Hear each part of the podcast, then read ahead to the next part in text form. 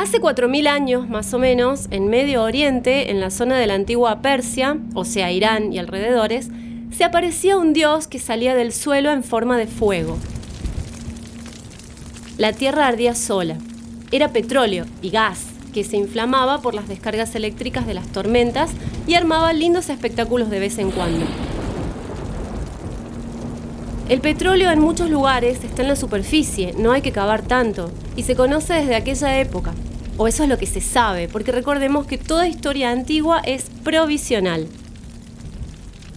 Y a partir del fenómeno natural del fueguito ese que se encendía solo, surge el zoroastrismo, que es la primera religión monoteísta.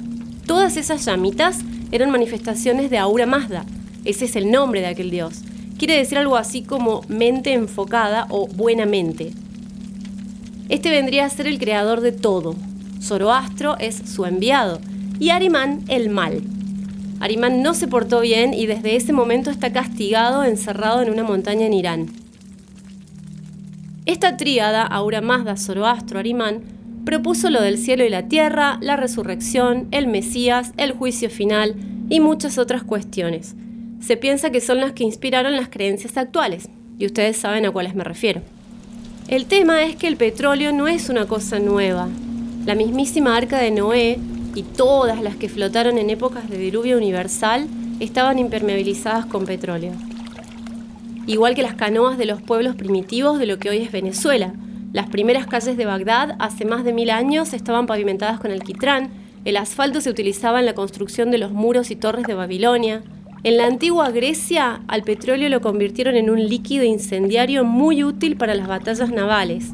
Se llamaba fuego griego y también se sabe que se usaba en China y Japón. Plinio, un sabio romano nacido en el siglo I, escribió que el petróleo espanta serpientes, cura la gota, es desinfectante y hemostático y se recomienda para las cataratas, la calvicie, la lepra y el prurito. Dijo también Plinio que si se mezcla con vino, cura la bronquitis por más crónica que sea.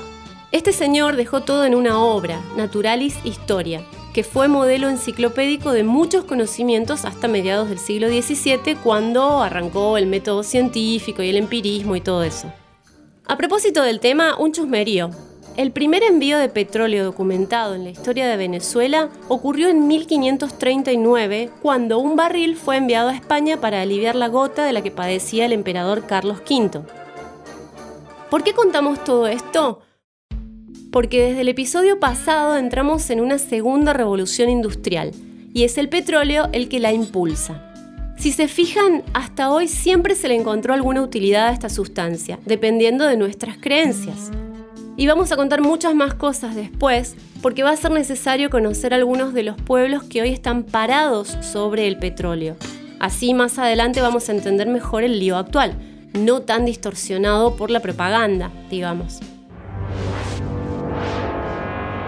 El escritor Frank Herbert, en su impresionante saga de ciencia ficción Duna, hace una analogía acerca de toda esta relación entre la sociedad industrial y el petróleo con el desértico planeta Arrakis como Medio Oriente y la especia o melange como la sustancia en cuestión.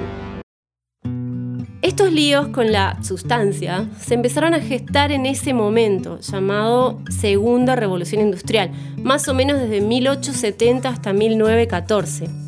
¿Y por qué revolución? Porque de nuevo cambió la bocha y se produjo una fortísima aceleración de todo el proceso. Cambió todo, y todo estaba relacionado entre sí. Cambió el modelo de crecimiento económico, la economía se internacionalizó, nuevas fuentes de energía, nuevos materiales, nueva tecnología, nuevas manifestaciones artísticas, nuevo transporte y comunicaciones, por lo tanto nuevas costumbres, nuevas políticas y nueva filosofía. Nace en Norteamérica el pragmatismo, la escuela filosófica yankee propiamente dicha. En este momento Estados Unidos ya se ve a sí mismo como un país industrial y estalla el boom de los inventos.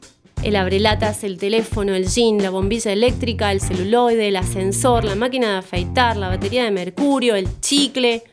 Muchos de estos inventos eran cosas ya que se estaban imaginando, diseñando y construyendo en diferentes lugares del mundo, pero que se patentaron primero en Estados Unidos.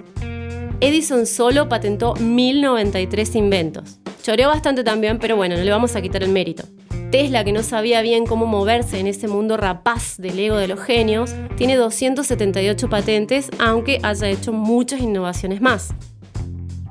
La puesta en marcha de todo esto en Estados Unidos de finales del siglo XIX era un signo de época. Se le preguntaba a un niño qué quería hacer cuando fuera grande y decía ¡Inventor! El inventor moderno, de hecho, es otro arquetipo que se creó allá. Parte de esa mística hace que hoy, por ejemplo, personajes como Elon Musk nos hagan decir ¡Ah, ¡Qué genial! Y la mujer también tiene un rol alrededor del inventor. Es la compañera maternal que le tiene paciencia, lo estimula, le sonríe y le educa a los hijos. Es la Pepper Potts, hermosa y en total autocontrol.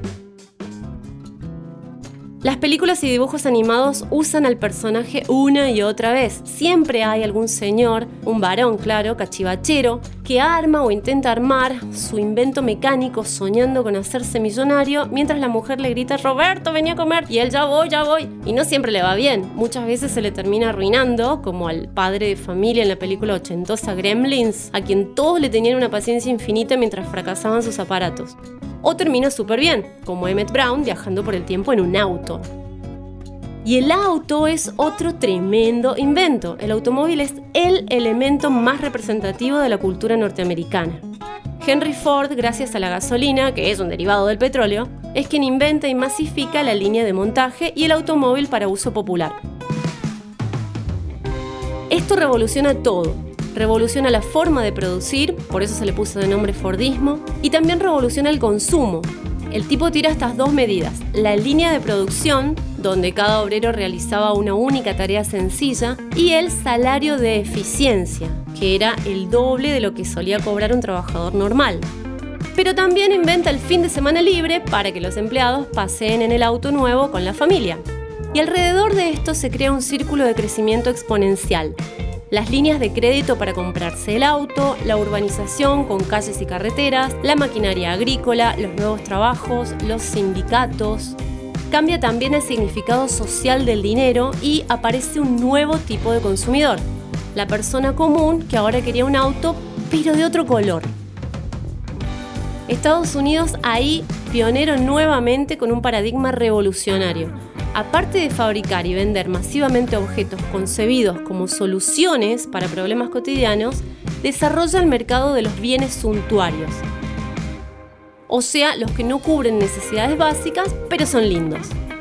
Eso es el lujo, eso es tener algo que no se necesita.